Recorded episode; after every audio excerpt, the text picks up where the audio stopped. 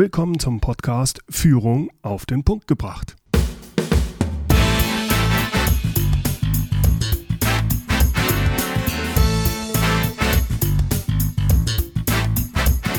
Inspiration, Tipps und Impulse für Führungskräfte, Manager und Unternehmer. Guten Tag und herzlich willkommen. Mein Name ist Bernd Gerob. Ich bin Geschäftsführer-Coach und Führungstrainer in Aachen. Viele Leistungsträger in Unternehmen sind häufig unzufrieden. Zwar gibt es eine Vielzahl von Ratgebern, die versuchen aber meist nur mit einer der drei Botschaften zu helfen. Entweder steigen Sie die Karriereleiter hinauf, erklimmen Sie die Spitze, dann sind Sie glücklich. Oder steigen Sie aus und revoltieren Sie gegen das Bestehende. Oder gehen Sie den Weg der spirituellen Erleuchtung. Nicht Geld zählt, sondern das innere Glücklichsein. Im Einzelfall mögen diese Botschaften den richtigen Weg weisen. Häufig helfen diese pauschalen Lösungen aber nicht. Jeder muss seinen ganz persönlichen Weg zu Erfolg und Erfüllung finden und auch gehen. Über die Weihnachtstage konnte ich vorab schon mal das neueste Buch von Gudrun Happig lesen und auch rezensieren. Der Titel Was wirklich zählt. Das Buch hat mich sehr gefesselt und ist ein Wegweiser für Führungskräfte, die unzufrieden in ihrer jetzigen Position sind, die sich überfordert fühlen oder die sich in einer Umbruchphase ihrer Karriere befinden. Es geht also um Fragen wie, äh, wo möchte ich als Führungskraft eigentlich hin? Wie finde ich meine Stärken, Talente und Leidenschaften? Und was wäre meine ideale Position, um meiner Berufung nachzugehen und nicht langfristig in einem Burnout zu landen? Obwohl ich ja erst in Podcast Folge 29 Gudrun Happig interviewt habe und wir da über das Führen nach oben gesprochen haben, habe ich sie zu dem spannenden Thema ihres neuen Buchs erneut interviewt. Gudrun ist seit vielen Jahren sehr erfolgreich als Executive Coach unterwegs. Sie ist als Sparingspartnerin für Leistungsträger in Top- und Schlüsselpositionen tätig und sie hat in den letzten Jahren mehr als 1000 Leistungsträger gecoacht. Hier das Interview mit Gudrun Happig zum Thema Was wirklich zählt. Gerade die besten Führungskräfte in Unternehmen, also die Leistungsträger, sind häufig unzufrieden. Kannst du da ein Beispiel für geben, warum das so ist? Du, ich könnte dir ganz, ganz viele Beispiele nennen, aber ich möchte ein ganz konkretes nennen. Ich habe nämlich jetzt zu Weihnachten Post von einem ehemaligen Klienten okay. bekommen, der mir einen Brief geschrieben hat ich nenne ja keinen Namen, äh, ich darf mal einen Teil daraus vorlesen. Ja. Ich hatte bis dato etwas gelebt, was ich gar nicht sein wollte. Trotz meines unbestrittenen, herausragenden beruflichen Leistungen hat mir die Arbeit keinen Spaß gemacht und das 55 bis 65 Stunden pro Woche. Und ähm, das war bei ihm eine Riesenerkenntnis, dass er auf der einen Seite erfolgreich war aber es gar keinen Spaß gemacht hat. Mhm. Und da ist er in ein ziemliches Loch gefallen. Ne? Jetzt hast du mit deinem neuen Buch, mit dem Titel Was wirklich zählt, gehst du ja, ja gerade auf diese Menschen, die sagen wir, ihre Leidenschaft verloren haben, die unzufrieden sind in ihrem Job, aber die Leistungsträger sind. Wie willst du diesen Menschen denn helfen, herauszufinden, was wirklich zählt? Also ehrlich gesagt, auf die Frage, was wirklich zählt, da habe ich selbst wahnsinnig lange zugebracht, weil ich natürlich war ja selber mal in der Situation. Und damals bin ich eigentlich ähnlich vorgegangen wie viele meiner Klienten auch, die dann gesagt haben, boah, ich brauche eine super Position. Und wenn ich eine super Position habe oder auch diese Idee, wenn ich erstmal an der Spitze bin, dann wird es mir gut gehen. Oder wenn ich erstmal ausgestiegen bin, dann wird es mir gut gehen. Also wir haben sehr häufig äh, Bilder oder Lösungsideen auch im Kopf. Wenn ich das nur tue, dann wird es schon sein. Das Dumme ist, dass all das Scheinlösungen sind, wie ich herausgefunden habe. Das hört sich jetzt ganz banal an, ist aber wirklich essentiell. Im Grunde sind es wirklich drei Dinge, die es ausmachen, was zu, sowohl zu Erfolg als auch zur Erfüllung führen muss. Das eine ist, es muss die richtige Aufgabe sein, das heißt das richtige Tun. Das ist das eine, was zählt. Das zweite ist, es ist die, die Situation oder der Platz, wo ich die maximal beste Wirkung für mich haben kann. Das ist dann die Rolle. Und dann ist das dritte Entscheidende, ich brauche das Umfeld, was zu mir passt. Also Umfeld kann eine Unternehmenskultur sein, äh, es kann eine Arbeitsform sein oder wie auch immer. Und ich habe lange gebraucht, da drauf zu kommen. Es hört sich sowas von Popel einfach an, weil ich sag mal, Aufgabe, Rolle, Umfeld ist in einem Halbsatz dahingesagt. Mhm. Ne? Aber das sind tatsächlich die essentiellen Sachen und erst danach kommt dann vielleicht die Position. Das heißt, um diese drei Punkte aber klären zu können, was zu mir passt, mhm. äh, habe ich gelernt, muss ja die Motive und Werte kennen, ja. deine eigenen. Ja. Und jetzt ist die Frage, wie findet man denn seine zentralen Motive und Werte? Also es gibt ganz, ganz viele verschiedene Möglichkeiten. Aber ähm, was ich so herausgekriegt habe, was am leichtesten ist, sich zu fragen, was macht mir eigentlich Spaß? Und überhaupt nicht zu gucken, ob das beruflich ist oder privat ist, sondern was macht mir Spaß? Was könnte ich den ganzen Tag machen, ohne dass mir langweilig wird? Da könnte es aber sein, dass sehr viele Leute dann drauf kommen, das hat jetzt nichts mit meinem Beruf zu tun. Jo, fällt dir ein Beispiel ein, was, was da, auf was jemand kommen könnte? Ich mache gerne Musik, ich mache gerne Sport. Also Sachen, genau. die gar nicht direkt was genau. mit meinem Beruf zu tun ne? haben. Das ist sogar total spannend, weil wenn wir nach Spaß fragen, fällt den Leuten eigentlich am ehesten etwas in ihrem Privatleben ein. Ja, beruflich wird häufig Kompetenz kombiniert und privat dann eher noch mit dem Spaßfaktor. Mhm. Bleiben wir mal dabei. Ich mache total gern Musik. Ne? Sagst du ja, da mhm. macht es mir Spaß. Das würdest du wahrscheinlich auch tun, auch wenn du kein Geld dafür kriegen würdest. Mhm. Okay. Sag mal, Bernd, was daran macht dir denn eigentlich Spaß am Musikmachen? Da ist sicherlich die Kreativität, dass man, also wenn man Musik macht und, und, und vielleicht auch das Zusammensein mit anderen macht Spaß. Hm. Also es können verschiedene Bereiche Was noch? Sag mal. Das ist ja jetzt nur ein Beispiel. Ich mach gerne, äh, spiele gerne Klavier, spiele gerne äh, eher so, so Jazz-Sachen, wo man mhm. frei spielen ah, kann, ah, okay. wo man also improvisieren kann. Ja. Also das sind Sachen, die mir genau. Spaß machen. Ja, jetzt drehen wir es mal um. Das heißt, ich erkläre mal so ein bisschen, was ich jetzt gemacht habe. Am Anfang haben wir eigentlich jetzt mal selektiert und geguckt, was dir Spaß macht. Mhm. Und da kam Musik machen raus. Mhm. Und danach habe ich ja gefragt, ja, was daran macht dir denn Spaß? Also da geht es dann eigentlich darum, was steckt dahinter? Da kamen ja verschiedene Sachen. Ne? Mhm. Mit anderen was zusammen machen, frei sein. Mhm äh, improvisieren. Mhm. Also es wäre die Kreativität. Die, die Kreativität, mhm. ne? Und da sind wir bei deinen Motiven. Mhm. Das ist das, was dir die Leidenschaft oder das Leuchten in den Augen bringt. Und ich habe dir ja in die Augen geschaut. Bei bestimmten Sachen sehe ich dann das Leuchten in deinen ja. Augen. Ja. Und das ist dann so der Punkt, da höre ich dann genau zu. Ja? Okay, und jetzt, das verstehe ich dann. Das heißt, diese Kreativität, wenn es das wäre, dann muss ich halt schauen, wie wo kann ich diese Kreativität als Motiv in meinem Job einsetzen. Zum Beispiel, ne? Mhm. Wir können uns über Stärken und so weiter, können wir uns ganz viel unterhalten, ist gar keine Frage. Aber diese zentralen Werte, die wir in unserem Leben haben, unser Organismus, Körper oder menschliches Wesen oder wie auch immer ist so gestrickt, diese Werte wollen gelebt werden. Und ob wir sie wissen oder ob wir sie nicht wissen, diese Werte bahnen sich ihren Weg. Darum geht's.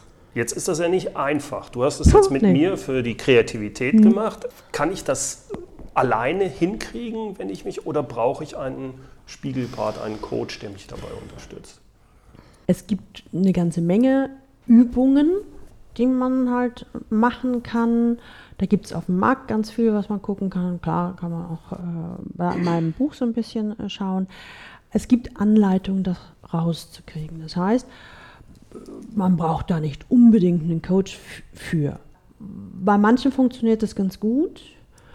Bei manchen ist es schwer, so in Tritt zu kommen, weil wir jetzt gerade, wenn ich jetzt an meine Macher oder Leistungsträger, meine Zielgruppe denke, wir sind ja alle sehr analytisch, das heißt extrem stark durch den Kopf geprägt. Und Werte, Motive findest du nicht im Kopf. Ich, ich muss also irgendwie schaffen, an die Gefühlsebene dran zu docken. Nicht? Und da kann solche, diese Übung, die ich mache, kann ein guter Einstieg sein. Und wenn ich mich da rein vertiefe und noch in einer schönen Umgebung sitze, kann das tatsächlich sein, dass es funktioniert. Es kann aber auch sein, dass, dass ich irgendwie nicht weiterkomme und dann macht es, dann hilft es manchmal, das einfach auch meinetwegen erstmal mit jemand anders zu machen, Mhm. der, der mir diese Frage stellt. Also was ich gerade mit dir gemacht habe, ne, was macht dir denn so richtig Spaß? Könnte ich zum Beispiel Statist sein und ich frage dich nur, was macht dir Spaß? Und du sagst irgendwas und ich sagte, danke Bernd, was noch? Was noch? Ne? Dann bin ich dann eigentlich nur wie eine, wie eine Schallplatte mit dem Sprung. Aber, Aber das, ich, ich, ich, ich aber schalte mich nicht ab. Ich du Mhm. schaltest, du, wir sind im Dialog, ne? Ja, ja. Und dann bin ich wieder Statist und frage dann einfach nur, warum? Was macht dir daran Spaß? Oder die gleiche Frage in verschiedenen Varianten. Da bin ich auch noch kein Coach. Aber dadurch bin ich mit dir immer schön im Dialog und du bleibst am Arbeiten. Das kann helfen. Wenn, wenn du denkst, das ist was total Zentrales mit den Werten und Motiven. Und wenn man dann denkt, ah, irgendwie, ich bin da noch nicht rund, ich möchte es nochmal abchecken, kann man immer noch zum Coach gehen. Ich habe die Erfahrung gemacht, es sind 13 Schritte oder 13 Stufen oder 13 zentrale Fragen, sage ich mal, die brauchen eine Antwort. Ähm, Was sind denn die kritischen von den 13? Kann man das sagen? Was sind so wichtige also, zum Beispiel? ja, die ich total zentral finde, ist ganz am Anfang die tatsächliche Entscheidung. Dieses, dieses Commitment. Will ich mich auf den Weg machen? Möchte ich wirklich rauskriegen, was Möchte ich ich wirklich, wirklich will? über mich mehr selber Ja, wissen? ne? Mhm, okay. Will ich das machen oder will ich das nicht machen? Ich habe ja viel auch recherchiert. Ähm, Diesen Schritt habe ich bei niemand anders gesehen, dass sie das reinnehmen. Ich für mich habe aber festgestellt, dass es was total Zentrales ist. Weil äh, sonst ist es, äh, wir sind ja jetzt gerade am Jahresanfang, ne? Silvester haben die meisten hinter sich und wir kennen das. Silvester nimmt man sich extrem viel vor, entweder mehr Sport oder abnehmen oder mehr Urlaub oder was auch immer. Und wir wissen selber, wie, wie selten solche Sachen umgesetzt werden, weil kein echtes Commitment dahinter steht. Und es wird keine echte Entscheidung getroffen. Und dann ist alles halbherzig. Und dann, dann kann ich auch ohne Commitment, ich kann sämtliche Übungen machen. Ich komme hinten nicht an. Commitment im Sinne von echte Entscheidung treffen, also vom Herzen her. Diese innere, echte Entscheidung, die kommt aus dem Gefühl, aus dem Inneren. Und auch hier wieder, wir, wir, wir schönen Analytiker, wir können alle super gut entscheiden. Das sind alles nette Kopfentscheidungen. Budgetplanung, 2 Millionen, 3 Millionen machen lassen, geht innerhalb von drei Minuten manchmal. Aber das möchte ich mich wirklich auf den Weg machen, Erfolg und äh, innere Erfüllung, das wirklich machen zu wollen, das ist aus meiner Sicht eine der schwierigsten Führungsthemen oder Führungsentscheidungen überhaupt. Was hat was mit mir zu tun? Ich kann es auch nicht an andere delegieren. Sich um Stärken zu kümmern und Motive zu kümmern, das steht in jedem anderen Lehrbuch auch. Das ist extrem wichtig, aber das ist, ist den meisten bewusst, dass es wichtig ist. Jetzt gibt es ja noch eins, und das sind diese Stärken, du hast es Ja, eben ja, ja, angesprochen. klar. Hm. Wenn man auf die eigenen Stärken eingeht, sagen viele Leute ja, das kann ich und das kann ich, aber das ist ja eine Stärke, die hat jeder. Viele sagen, ich, ich kann ja gar nichts. Wir haben ja alle unheimlich hohe Ansprüche an uns selbst. Leistung hat einen sehr hohen Stellenwert, ist auch positiv besetzt, aber es muss schon ein richtiger Kracher sein, bevor etwas als Leistung gewertschätzt wird. Und so ist es oft bei Stärken auch. Ne? Dass man so denkt, okay, also eine Stärke, die ich benennen kann, das darf nur etwas sein, was es auf der Welt sonst nicht gibt. Der Wenn USP ich, quasi. Der, der, der USP bei, bei Stärken. Dem Anspruch, wenn ich dich das fragen würde, würdest du auf überhaupt eine einzige Stärke kommen? Nein. Ne? Ne? Und theoretisch wissen wir das alles, aber es ist ja so eine emotionale Geschichte. Ich bin blockiert im Kopf, ich komme einfach nicht drauf. Und deswegen mache ich das manchmal so, okay, eine Liste, da sind 20 Kästchen drin, füll das einfach mal aus, diese Liste 20 Stärken. Muss ausgefüllt sein, eher rede ich mit dir nicht. Wo die meisten erstmal drauf sagen, 20 Stärken. Und dann kommt von mir noch bitte ausgefüllt die Liste. Denn wissen Sie von vornherein, ich kann diese Liste nur dann ausfüllen, wenn ich meinen Anspruch ein bisschen geringer mache. Und, und manchmal mache ich mir dann einen Scherz, wenn die Liste voll ist, dann sage ich, okay, und jetzt noch, noch zweimal die Runde. Um einfach auch mehr ein Gefühl dafür zu kriegen, es ist nicht diese eine Stärke an sich, sondern es ist die Kombination von, von vielen Sachen. Ein Beispiel, da ist mir das so besonders bewusst geworden. Ich hatte einen Geschäftsführer im Coaching, sehr erfolgreich, der aber sagte, na, irgendwie, das reizt mich nicht mehr und ich will jetzt was Neues machen. Und dann waren wir dann eben auch an dem Punkt der Stärken. Und er sagte aber mit absoluter innerer Überzeugung, ich kann ja nichts. Und da war ich in dem Moment so ein bisschen sprachlos, weil er war Geschäftsführer von einem sehr erfolgreichen Unternehmen, nachweislich. Das war ihm nicht zugefallen. Da habe ich gesagt, das kann ja gar nicht sein, dass er nichts kann. Aber er war davon überzeugt, ich kann ja nichts. Und irgendwie funktionierte auch, egal was ich mit ihm versuchte äh, auszumachen, es funktionierte nichts. Und dann fiel mir in dem Moment ein, eine Frage, deren Bedeutung mir aber erst im Nachhinein eingefallen ist. Und ich habe gesagt, sagen Sie mal, was machen Sie eigentlich automatisch oder sowieso, wenn Sie in eine neue Situation kommen?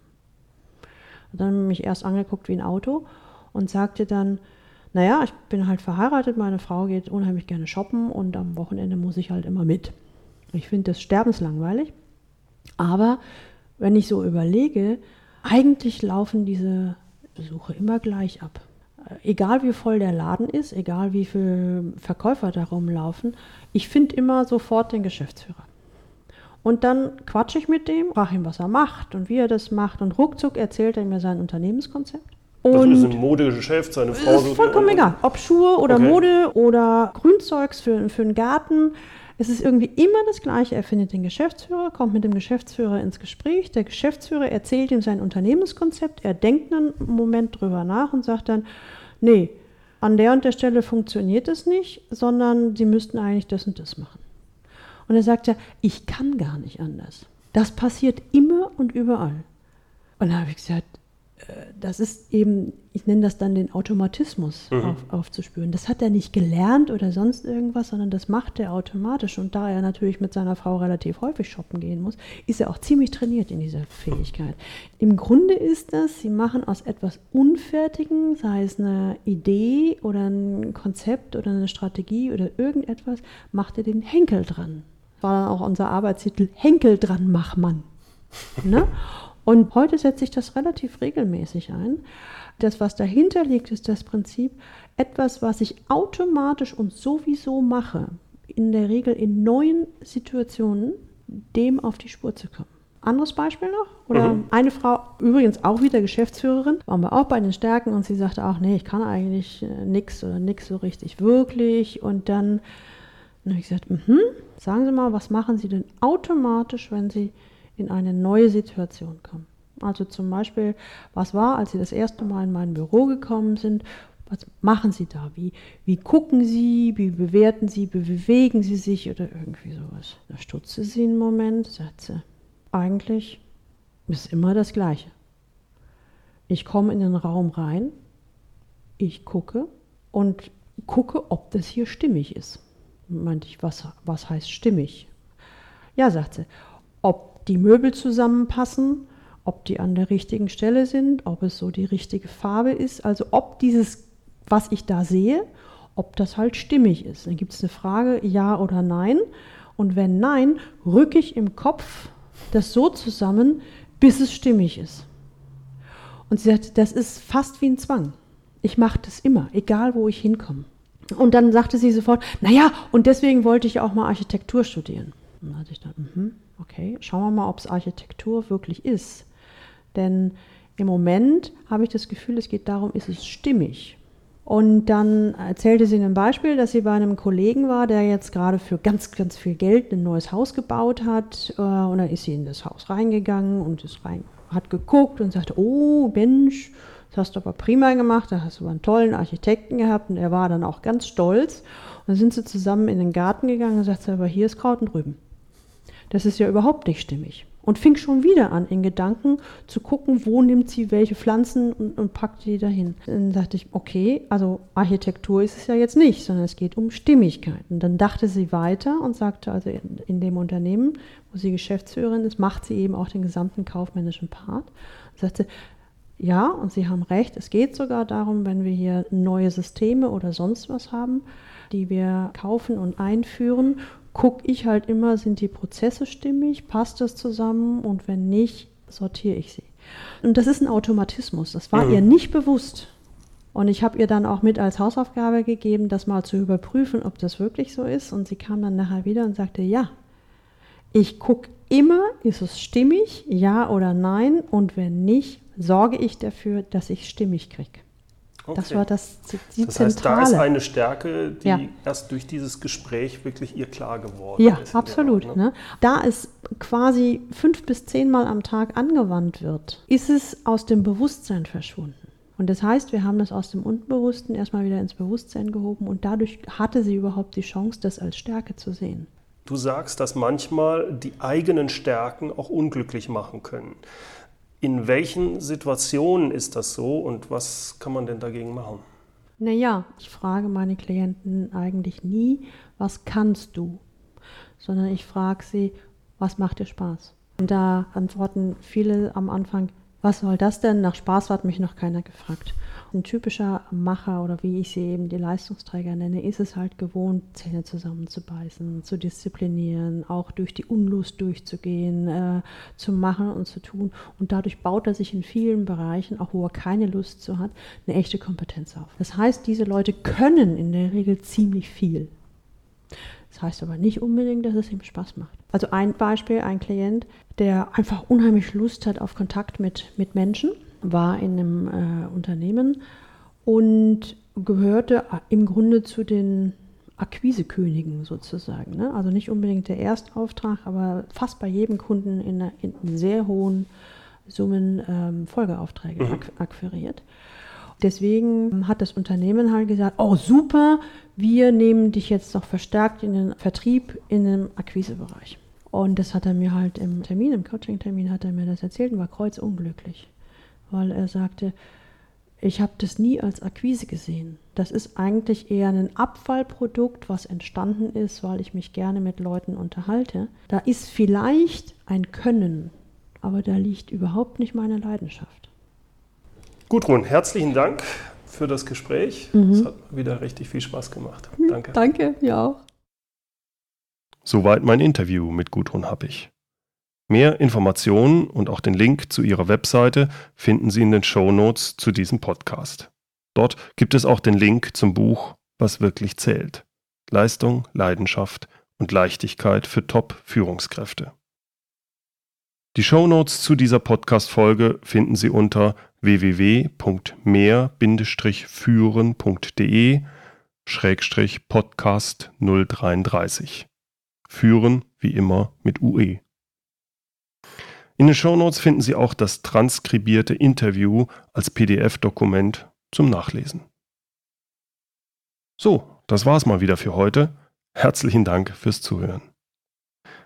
In meiner nächsten Podcast-Folge von Führung auf den Punkt gebracht beschäftigen wir uns mit unternehmensbedrohlichen Fehleinschätzungen, die Sie in Ihrem Unternehmen und insbesondere in einem Start-up unbedingt vermeiden sollten.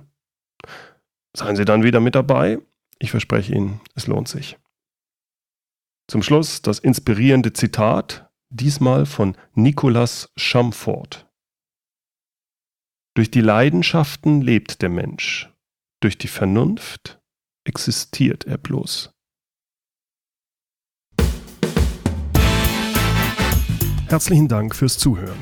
Mein Name ist Bernd Gerob und ich freue mich, wenn Sie demnächst wieder reinhören, wenn es heißt Führung auf den Punkt gebracht. Inspiration, Tipps und Impulse für Führungskräfte, Manager und Unternehmer.